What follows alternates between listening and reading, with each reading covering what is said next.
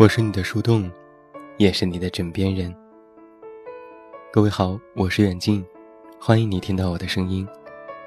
收听更多无损音质版节目，查看电阅及文稿，你都可以来到我的公众微信平台“远近零四一二”，或者是在公众号内搜索我的名字“这么远那么近”进行关注，也期待你的到来。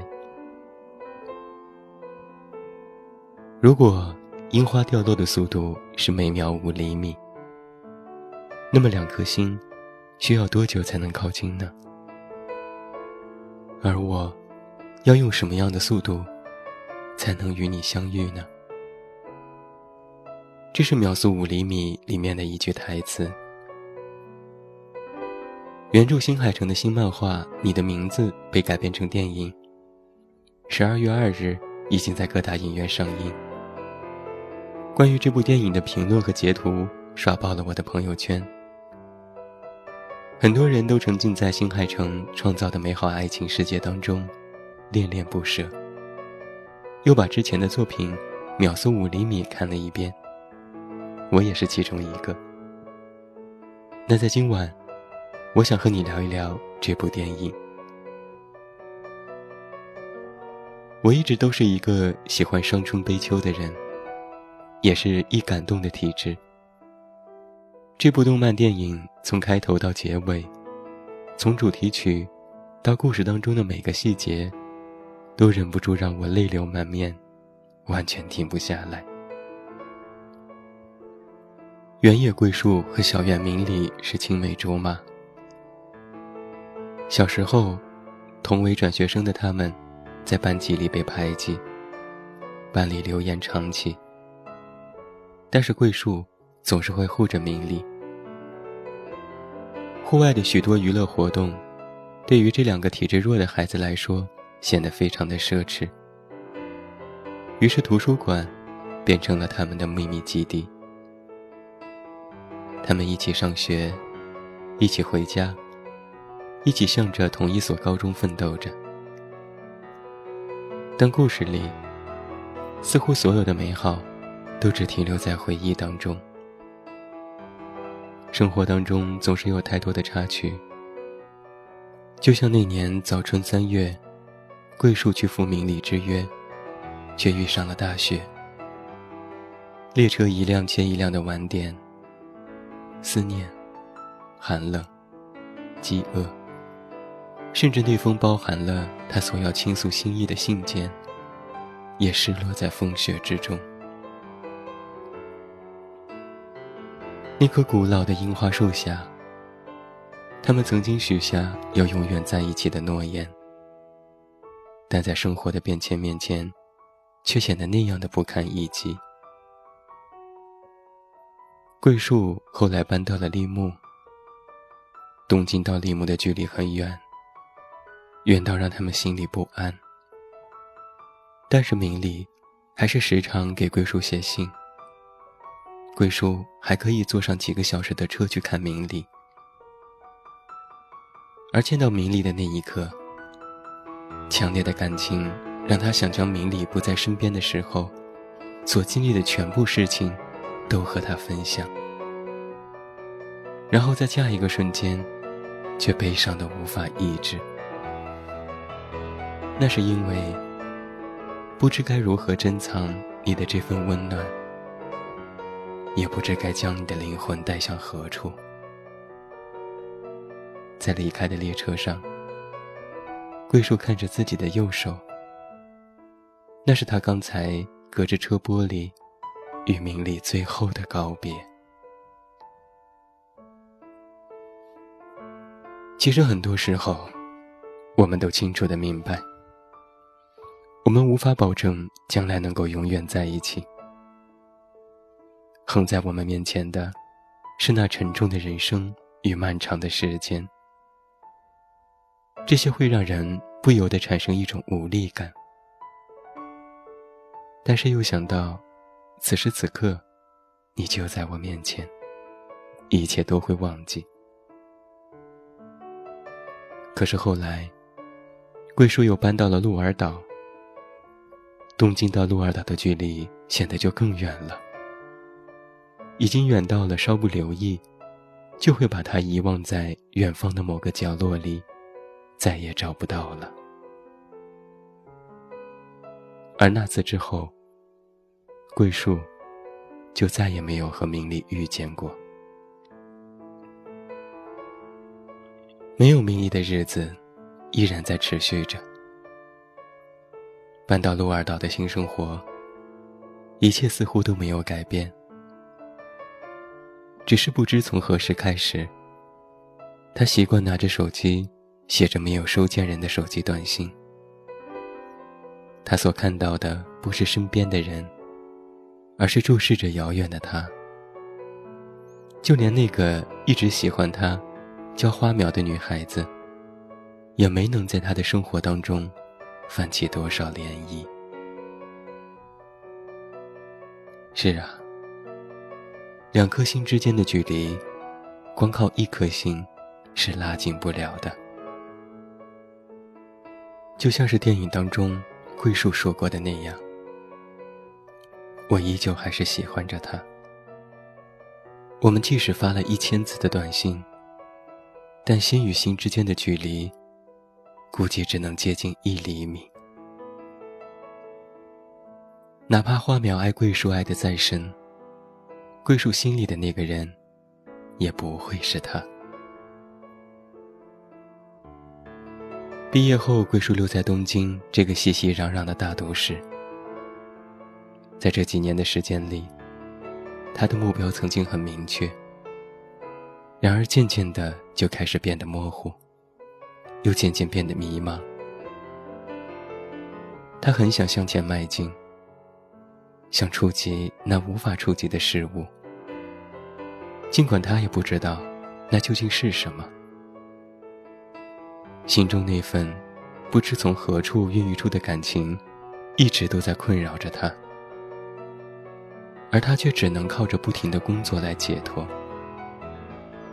等到清醒之时，才发现日渐丧失弹性的心灵，是如此的伤痛。没有名利的日子，是让人无法想象的孤独旅程。在那幽深的黑暗之中，他只能朝着一个方向一直的前进。他自己都不知道会不会陷入这深渊之中。他自己也不知道，他将到达何处，又能去往何方。这部电影的主题曲歌词是这样写的：“在这繁星坠落之夜，我无法欺骗自己。多一点时间，四季不能更替。多一点时间，想回到和你嬉戏的时光。我一直都在寻觅，寻觅着你的身影。熙攘街头，彷徨梦中。”虽然明知你不在那里，但若奇迹能够发生，我要立刻与你相见。终于啊，在一个崭新的早晨，他辞去了工作，抛弃所有，去寻找名利。因为他是那样的坚定不移的认为，总有一天，他们会再次一起赏樱花。对他说出那句酝酿已久的“我爱你”。如果樱花掉落的速度是每秒五厘米，我想，不管我用什么样的速度，都能和你相遇。如果樱花掉落的速度是每秒五厘米，我想啊，大概下一秒，我们就会相遇了。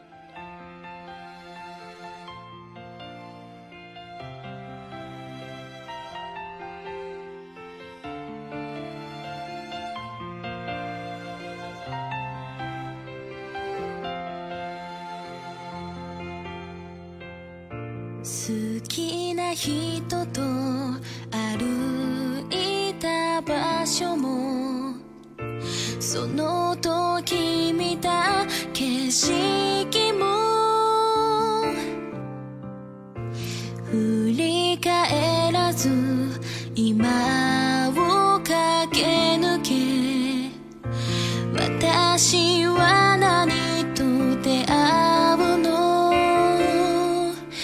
激动